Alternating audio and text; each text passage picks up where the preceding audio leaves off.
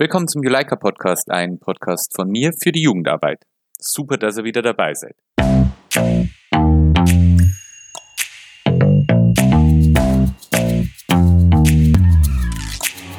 Vielleicht habt ihr das schon mal erlebt. Auf einmal steht eine Mutter oder ein Vater vor eurer Gruppentür, um mal zu schauen, wo ihre Kinder so hingehen. Warum könnte es sogar wichtig sein, schon mal vorab einen Elternabend zu machen oder einen Tag der offenen Tür? Oder warum ist es allgemein wichtig, auch die Eltern in die Jugendarbeit mit einzubinden? Genau darüber möchte ich mit euch heute sprechen. Ihr wisst es mit Sicherheit genauso gut wie ich auch. Zu allen Kindern und Jugendlichen gehören Eltern. Und genau diese Eltern wollen natürlich auch ab und zu mal wissen, was ihre Kinder im Verein, in der Jugendgruppe, in der Freizeit oder im Jugendzentrum denn so anstellen.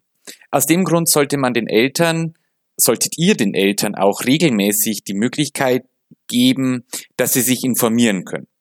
Ein Elternabend ist ja was ziemlich hm, Seltenes eigentlich in der Jugendarbeit. Ich kenne es aus meiner Jugendarbeitsvergangenheit so, dass die Elternabende meistens nur dann stattfanden, wenn eben eine längere Jugendfreizeit vor der Tür stand oder wenn man quasi die Kinder also wenn es äh, eine Kindergruppe ist zum Beispiel, wenn man die Kinder dann an der, an der Gruppentür oder am, am Jugendzentrum quasi den Eltern wieder übergeben hat, gab es nochmal so ein, in Anführungsstrichen, Türklinkengespräch. Gibt's an, es gibt natürlich aber auch ganz viele andere Möglichkeiten, um die Eltern kennenzulernen, beziehungsweise dass die Eltern auch euren Verein kennenlernen. Ganz spontan fallen mir dazu die, also ich komme ja aus Bayern und hier gibt's in jedem kleineren Ort gibt es ein Bürgerfest, es gibt Straßenfeste, es gibt Weihnachtsmärkte. Und wenn ihr auch an einem kleineren Ort seid, wo solche Sachen stattfinden, ist es sinnvoll, dass ihr euch da einen Stand macht. Das kann, muss nicht nur ein Infostand sein, manchmal kann man da was Sinnvolle mit noch was Sinnvollen verknüpfen, nämlich zum Beispiel, dass man Pommes verkauft oder dass man Getränke ausschenkt. So kann man nämlich dann auch gleich wieder die eigene Gruppenkasse mit aufbessern. Und gleichzeitig kommt man natürlich auch mit den Eltern vom Ort mit den Eltern von euren TeilnehmerInnen besser ins Gespräch, wie wenn man ganz schnell quasi das Kind abgibt, das die Eltern gerade von der Gruppenstunde abholen. Was anderes kann natürlich auch sein, ein Tag der offenen Tür. Wenn ihr eure eigene, wenn, wenn ihr euren eigenen Raum im Jugendzentrum zum Beispiel habt, bietet sich natürlich auch ein Tag der offenen Tür an. Tag der offenen Tür, der kann ganz verschiedene Sachen beinhalten. Ihr könnt zum Beispiel Natürlich müsst ihr euch die Einverständniserklärung abholen. Ihr könnt zum Beispiel eine Foto, eine Fotoleinwand aufstellen. Ihr könnt versuchen, die Eltern zu motivieren, gruppendynamische Spiele zu spielen, die ihr auch in der Gruppenstunde spielt es kann eine, es ist natürlich auch für eure Jugendgruppe, es ist eine gemeinsame Aktion, so einen Tag der offenen Tür mit den Eltern vorzubereiten. Ihr könntet in den Gruppenstunden davor Kuchen backen, Kekse backen, äh, alkoholfreie Cocktails mixen. Das heißt, es gibt, es gäbe natürlich dann dafür im Vorfeld zu diesem Tag der offenen Tür habt ihr auch wahnsinnig ganz viel äh, Input und Stoff für eure Gruppenstunden. An dem Tag der offenen Tür könnt ihr euch als JugendleiterInnen auch die Zeit nehmen, intensiver mit einzelnen Eltern zu sprechen. Vielleicht gibt es in Anführungsstrichen Problemkinder.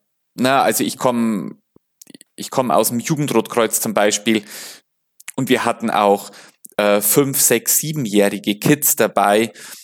Eins davon hat zum Beispiel auch noch eingenässt. Also das sind ja solche Themen, wo Eltern im Vorfeld von einer Jugendfreizeit oder allgemein bei einer Übernachtung zum Beispiel schon vielleicht auch mal mit einem der BetreuerInnen drüber sprechen möchten oder sollten auch, um zum Beispiel Wechselkleidung mitzugeben, um einen zweiten Schlafsack mitzugeben, eine zweite Isomatte etc. Also all solche kleinen Problemchen, die auftreten können, müssen irgendwann besprochen werden. Dafür finde ich es ein ungezwungener Tag wie ein, ein Tag der offenen Tür sinnvoller wie das Türklinkengespräch oder ein Elternabend, wo 20 Elternpaare um einen rumsitzen. Wenn ich schon bei dem Punkt bin, 20 Elternpaare.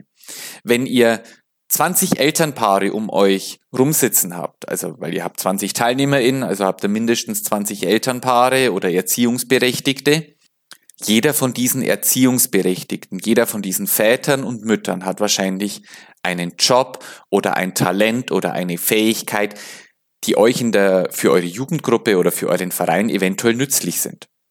Vielleicht ist ein Vater davon Bäcker. Vielleicht ist eine Mutter davon Fotografin für die Lokalzeitung, wo man mal einen netten Artikel posten kann gibt ganz viele Möglichkeiten, wo auch Eltern ihre Hilfe anbieten. Also Standard ist ja zum Beispiel bei den Elternbeiräten an Schulen, dass Eltern für die nächste Veranstaltung Kuchen backen oder Kaffee kochen etc. Das kann für euch auch schon eine große Hilfe sein, zum Beispiel wenn ihr dann mal einen Stand auf dem Bürgerfest oder auf dem Straßenfest machen wollt, wo er dann Kekse verkauft, wo er Kuchen verkauft, wo er Kaffee ausschenkt und so weiter, wo ihr ja auch wieder eure Gruppenkasse aufbessern könnt. Scheut euch allerdings nicht auch Eltern eine Grenze aufzuzeigen. Was meine ich damit? Ganz einfach. Die Eltern eurer TeilnehmerInnen haben es mit Sicherheit schon mal erlebt, dass ihr Kind nicht äh, das Zimmer aufgeräumt hat, nicht den Abwasch erledigt hat, etc. In der Jugendarbeit kann es manchmal eine sinnvolle Methode sein, zum Beispiel bei einer Jugendfreizeit einfach mal den Abwasch, wenn ihn niemand freiwillig erledigt, einfach mal drei Tage stehen zu lassen um dann die Jugendlichen in Anführungsstrichen damit zu konfrontieren, was denn, was denn passiert, wenn man drei Tage lang einen, äh, Abwasch nicht macht. Ne? Die Essensreste trocknen ein, es wird schwieriger, den Abwasch zu machen, man hat vielleicht kein Besteck mehr, man hat keine Teller mehr, man hat vielleicht keine Tassen für, fürs Frühstück mehr, etc. pp. Das sind allerdings alles Erfahrungen, die ja die Eltern quasi schon mal gemacht haben. In der Jugendarbeit kann es manchmal allerdings, wie gesagt, sehr sinnvoll sein, mit Jugendlichen gemeinsam festzustellen, was passiert, wenn sich eben drei Tage lang keiner um den Abwasch kümmert. Die Aufgabe für euch als, als JugendleiterInnen ist es, hier mit viel Fingerspitzengefühl, denn auch bei Eltern braucht man manchmal Fingerspitzengefühl und manchmal vielleicht sogar ein bisschen mehr Fingerspitzengefühl als mit Kindern und Jugendlichen, hier richtige Grenzen zu ziehen und zu vermitteln. Wie bei allen in der Jugendarbeit gilt, immer mit Menschen, immer mit gesundem Menschenverstand, immer sich überlegen, was kann ich selber akzeptieren, welche Grenzen kann ich vertreten und natürlich auch hier nicht über die Stränge schlagen. Denn im schlimmsten Fall kann es euch passieren, dass die Eltern es äh, ihrem Kind oder also ihrem Jugendlichen verbieten, in eure Jugendgruppe zu kommen. Und das ist etwas, was wir ja nicht wollen. Das war's für heute. Ihr könnt mir gerne wieder eine E-Mail schreiben, könnt mir auf Instagram einen Kommentar oder eine Nachricht schicken. Ich wünsche euch alles Gute für eure Elternarbeit, für eure Arbeit in den Vereinen, Organisationen, für eure eigenen Projekte. Und ich sage, wir hören uns beim nächsten Mal. Servus.